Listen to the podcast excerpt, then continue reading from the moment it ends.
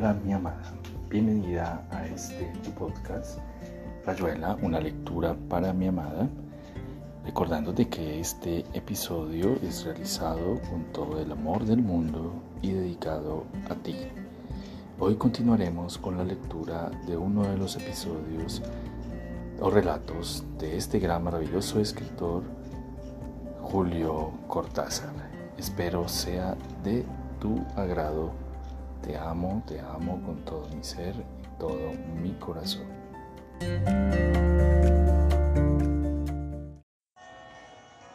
Seguimos con la lectura de El examen del escritor argentino Julio Cortázar.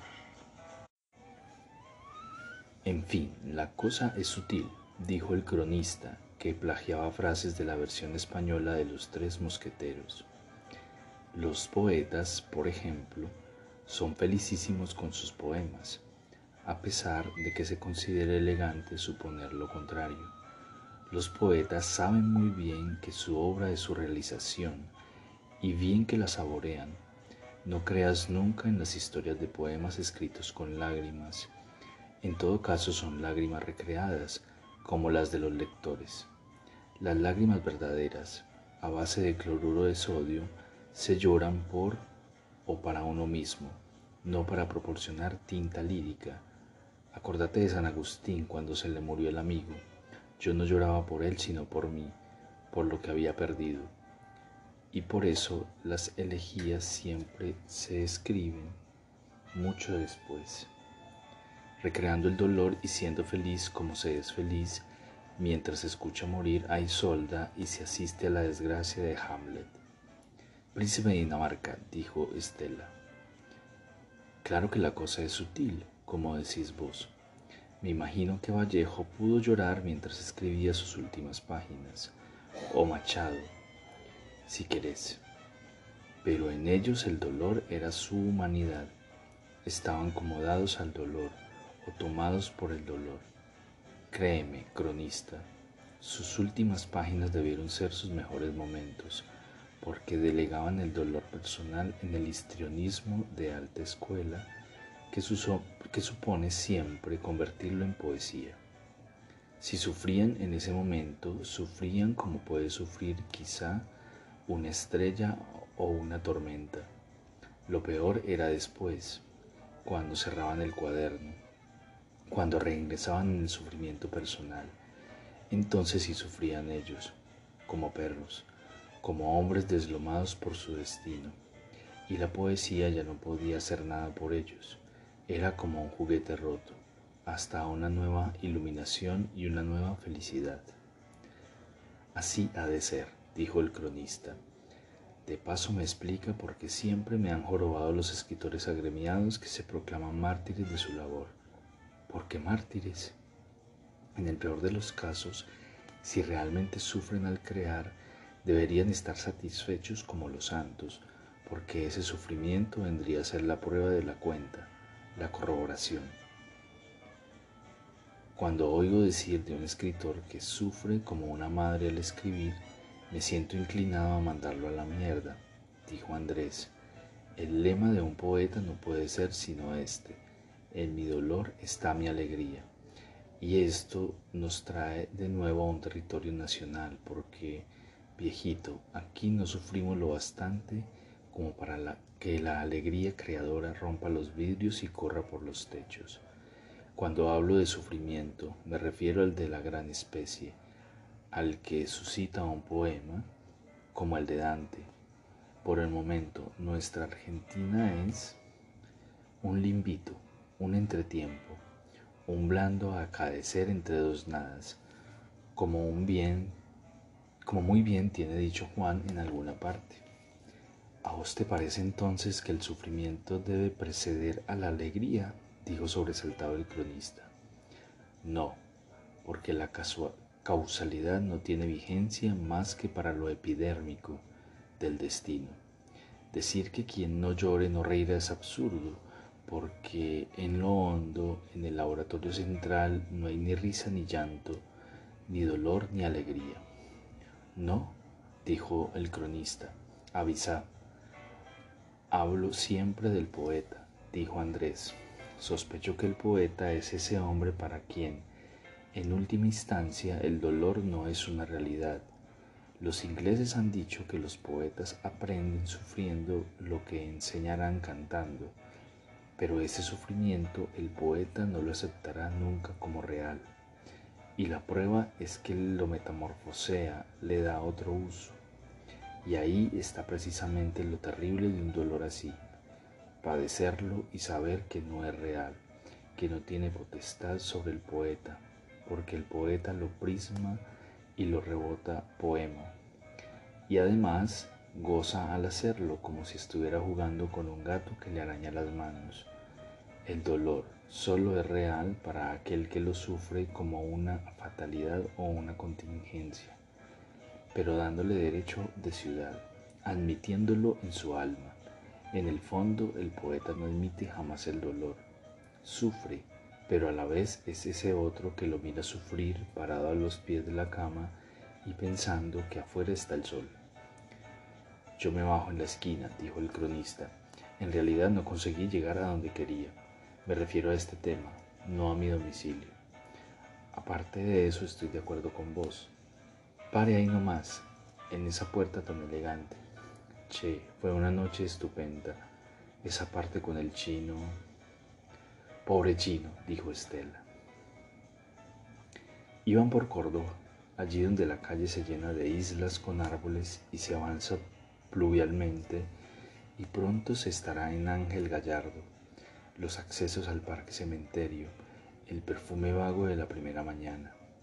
Para Estela, que miraba la calle con una borrosa atención, solo tenía consistencia el corte reconocible de las esquinas, ese cartel de farmacia, ahora el plesiosaurio del museo, el vallenato, los bloques de departamentos, las curvas calles del parque, con tímidos automovilistas aprendiendo a manejar en viejísimos cabriolets descascarados. Va a ser un lindo día. Andrés estaba como dormido, encogidas las piernas, la nuca al borde del respaldo. Sonreía apenas. Asintió con un leve movimiento de cabeza sin saber lo que había dicho Estela. El milagro de la cercanía, pensaba, el encuentro, el contacto. Íbamos así, y a ratos la tuve del brazo y a ratos discutimos, y a ratos fue mala y olvidada, y pedacito. Pero qué, si estábamos, si era la corroboración, ese instante indecible en que uno sale del yo y dice vos, lo dice, lo es, ahí está, lo es, oh claridad. Trozos de imagen, negarse a que la voz invente sus frases que aíslan simplemente recordar o mejor seguir, estar todavía allí, alabando sin palabras el borde del don de esa noche ida, y un día ya no, se dijo, un día ya no. Saber desde ahora que un día ni siquiera cabrá verse por en la calle, hablar apenas, convivir una misma imagen, hemos partido el pan esta noche y ella me sirvió una copa de vino y dijo, Juan, Andrés está enojado conmigo y jugaba a ser clara, a creerse esta clara que puede todavía mirarme y aceptar mi cercanía. Pero habrá un tiempo. Corriones, montoncitos de polvo brincando, bañándose, felicidad de la materia pura, vacación de la piedra vuelta pájaro, un día ya no, sola ella o yo. De pronto un teléfono. Es la muerte. Sí, fue repentino. Oh mi amor, mi amor. Revancha del lenguaje, diluvio de los tropos, pero sí, horrible. Ya no verla más y saber que irreversiblemente tan del lado de la mañana y de golpe abajo tan abajo. So sweet, so cool, so bare. Pare en la esquina, querido, vamos. Ay, qué dormido que estás. Nada aquí puede pagar esta certeza, pensó Andrés buscando la billetera. Solo el olvido condiciona la felicidad. Toda previsión es horror. Vuela, alegro. Paséate por el teclado. Desata las brisas y las naranjas. Yo sé, yo sé que el otro tiempo por venir es el lento, es el andante terrible. En lo que era antes esta fugaz mentira, presente indicativo. Pensaba en Clara cuando se acostaron. Estela había preparado café con leche y él se bañó largamente mirando por la entreabierta ventana los plátanos de la calle. Y fue la paz, el sueño ganándole las manos. La vio otra vez dura y amarga, para él, solo para él y quizá para Juan, mintiendo su sereno desafío. Andrés, ¿para qué preocuparnos tanto? Cualquiera diría que nos va a comer. Y el cronista preguntó, ¿quién? Entonces Clara dijo, nadie. Abel, un muchacho. Un día, y ya sé, estaba durmiendo, pero le dolió pensarlo. Un día, acaso, nadie, Andrés, un muchacho. Siendo nadie el sujeto de la oración. Estela, dormida, gimió y se vino contra él, pasándole una mano por la cintura. Andrés se dejaba ir al sueño, blandura, tal vez cortarse el pelo a mediodía. Yo andaba junto a Estela, no sintió cuando su mano, replicando la de ella, se detuvo en su muslo. A la tercera tentativa la llave se trancó del todo. Juan puteaba en voz baja. José, el vigilante de la esquina, se divertía de lejos mirándolos. José, gritó Clara, agitando el paquete, no hay peligro que nos roben, ni nosotros podemos entrar. José se reía, con toda la cara de chinazo adormilado. Y pensar, le dijo Clara, que traemos una coliflor preciosa. Vos teneme quieto el coliflor, murmuró Juan rabioso, a ver si me lo desmigajás justo a diez metros del florero. ¿Lo vas a poner en un florero? Por supuesto, si es que entramos. José, dice Juan que tal vez podamos entrar. Ya es algo, señora, dijo José divertidísimo. No es la cerradura, rezongó Juan. Se ha truncado el pestillo como si la puerta estuviera desnivelada. Pero la puerta se dio de golpe y del pasillo salió una varada jabonosa y nocturna. Juan abrió, apoyándose con todo el cuerpo, y entonces vieron el desnivel. Todo un lado del piso de mosaico estaba ligeramente hundido y se llevaba consigo el armazón de la puerta. Clara suspiró asombrada. Saludaron a José y anduvieron con una brusca sensación de frío hasta el ascensor. No les llevó mucho tiempo descubrir que se había quedado trancado entre dos pisos. Mientras no haya un muerto adentro, dijo Clara, es tradicional que un muerto alcance a frenar el ascensor entre dos pisos. Ten el coliflor, dijo Juan, que le había quitado el paquete al entrar. Subo a ver. Total, le animó Clara, no son más que ocho pisos y puede que esté entre el quinto y el sexto. Seguro, dijo Juan, trepando de a dos. Pavadita de escalera. Más tarde durmieron, pero Clara seguía esperando el ascensor con Juan, la casa enorme y el pasillo desde la calle, con José al otro lado, pero tan ineficaz, tan vigilante. Se había oscurecido y era más largo. No es fácil probar que la luz no afecta las dimensiones de las cosas y más negro. La chimenea del ascensor se perdía en la oscuridad. Sí, no era de día, no era de día. Donde sin duda Juan estaba maniobrando el ascensor. ¿Por qué basta decir sin duda para que inmediatamente salte la duda extrema? Fin del capítulo y se separó tiernamente de su esposa, a la que sin duda hallaría sana y salva al regreso de su expedición.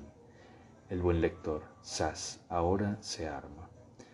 Pero Juan tardaba, y la coliflor, ese fruto pesado, ese objeto blanquecino envuelto en sus mantillas verdes, cada vez más pesado, la fatiga, todo relativo, o acaso un poquito más grande desde que esperaba la llegada del ascensor, que no venía ni, que no venía, no venía.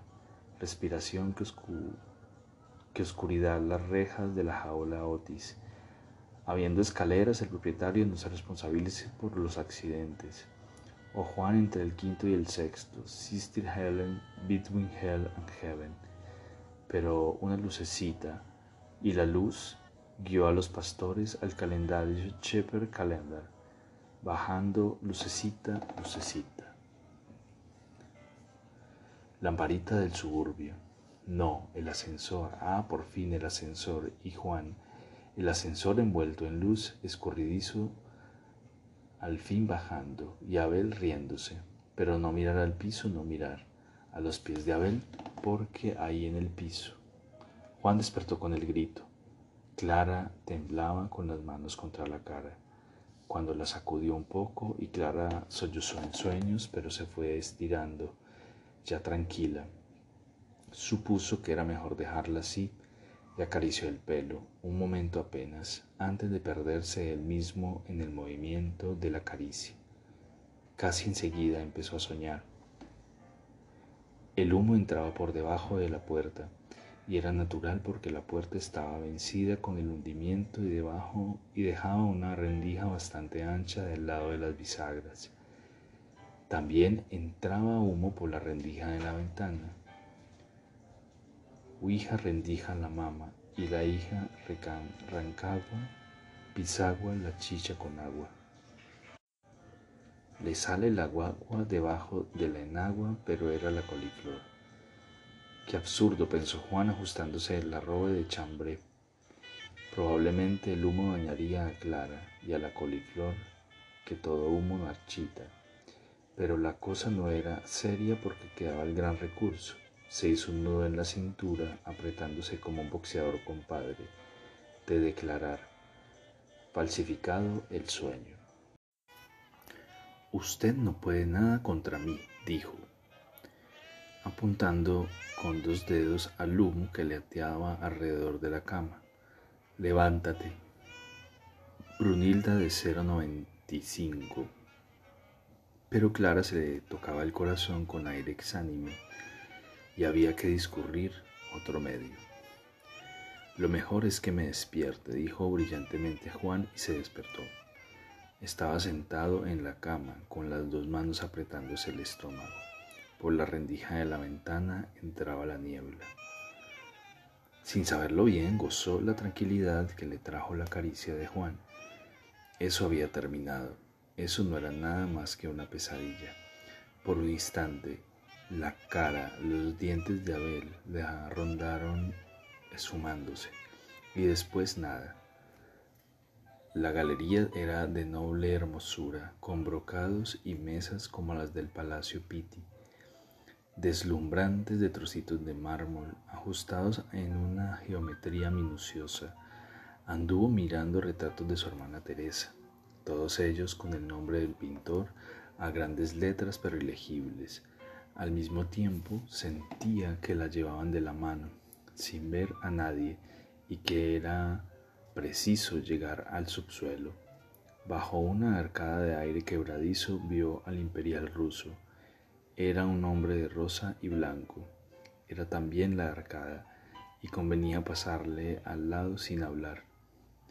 Venían escaleras y escaleras, todo tan italiano, caracoles abiertos por donde, por donde bajar era un deslizamiento gratísimo, y si no fuera por la obligación saberse llevada, en las paredes del caracol había más cuadros y en uno la firma del pintor era el cuadro mismo, cubría la tela izquierda abajo, a derecha arriba, dejando apenas en el lugar sobrante una mano verdosa que sostenía un par de anteojos en la punta de los dedos. Sonaba como una gotera, cambiando levemente de tono, subiendo, subiendo, bajando, subiendo. Andrés estaba seguro de que era el corazón de Madame Ronald. Se despertó convencido, alegremente afirmativo. Qué sueño idiota, pensó sentándose en la cama. Una vez más lo irritó haber cedido el engaño, al engaño. Creer, aceptar que un ruido fuera otra cosa más que un ruido. Un minuto antes la alegría de la seguridad del hombre de fe con su fe lo avergonzaba esa alegría, haber gozado con la afirmación En el cuarto, en tinieblas, se quedó sentado, apoyada la nuca en la cabecera, oyendo respirar a Estela. Alcanzó a tientas el vaso y bebió con gusto, pero es un vaso de agua. ¿De agua? ¿Quién puede asegurar que esta sustancia suelta en la sombra continúa su apariencia? Después se preguntó por qué sus sueños eran tan sonsos, por qué no soñaba las maravillas que le contaban otras gentes. La mujer de un amigo se había soñado muerta, enterrada al lado de la extraña aventura de David Gray. Desde su cristalina profundidad veía los rostros que la lloraban, inclinándose sobre la tumba. Todo ocurría en una gran serenidad, y aunque ella hubiese querido gritar, decir que estaba no viva, no la de antes, que estaba ahí solamente, y que veía. La mecánica de la fosa no la dejaba. Entonces vio cómo su madre, llorándola siempre, plantaba un rosal sobre su tumba. Desde la vitrea hondura lo observaba todo, y su madre se fue, pero no la planta. La planta crecía y su raíz bajó, creciendo como una espada blanca.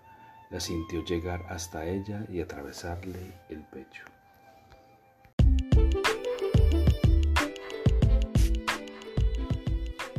Y aquí termina Rayuela.